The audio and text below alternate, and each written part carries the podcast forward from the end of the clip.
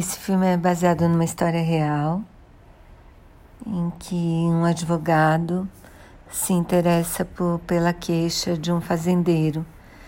No início, a pedido da avó, porque era uma fazenda que ele ia quando era pequeno, a avó conhecia o fazendeiro, e o fazendeiro está mega preocupado porque ele está vendo o gado dele morrer.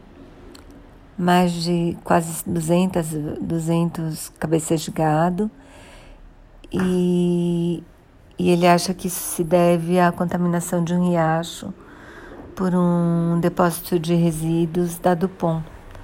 A Dupont é a empresa que, que fabrica o Teflon.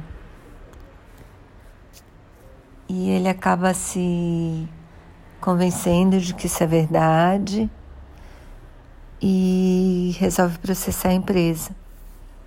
E é complicado, porque imagina um fazendeiro processando uma multinacional com um produto que todo mundo tem em casa e a conclusão do filme é assustadora.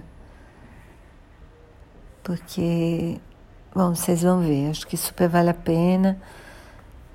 O filme é bem bom.